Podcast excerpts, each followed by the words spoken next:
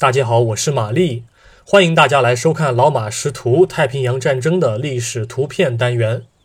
今天是二零二二年十一月八日，我想展示的是一张一九四四年同月同日拍摄的照片。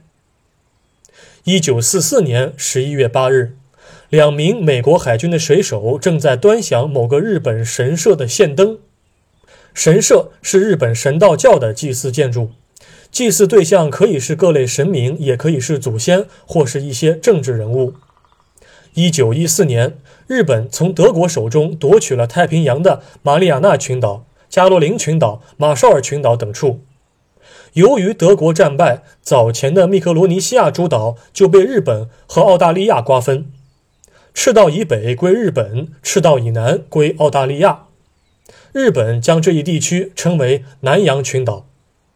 太平洋战争爆发前，南洋群岛中的许多岛屿就建有各类神社。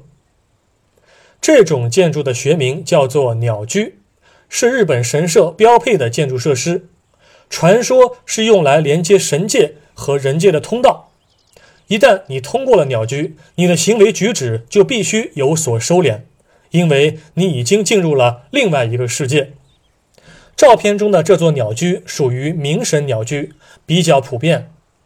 最上方的立木和倒木构成了第一根横梁，第二根横梁叫做冠，在第一根横梁和第二根横梁之间，像牌匾一样的东西叫做额树，上面写着“妙建宫”。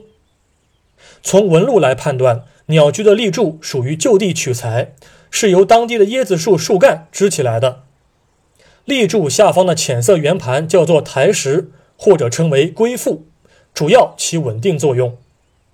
两位水手旁的线灯其实并不属于鸟居，而且我相信照片外还有许多其他的线灯啊，主要是为了指引亡灵。在节日期间，线灯立中的火带会彻夜长明啊，有点像咱们的长明灯。线灯下方的杆上写着内科、小儿科、产科、妇人科，下方写着田番病院、和歌山市三本什么什么等字样。单侧写着“昭和十二年七月”等字样，应该是立宪灯的具体日期。当时日军发动七七事变，全面抗战打响。本照的拍摄地点很难判断。按照美国海军的资料，这两位水手应该隶属于美国海军第十服务分舰队第幺零三分队。服务分舰队是美国海军的重要后勤支援力量，被切斯特尼米兹称为“秘密武器”。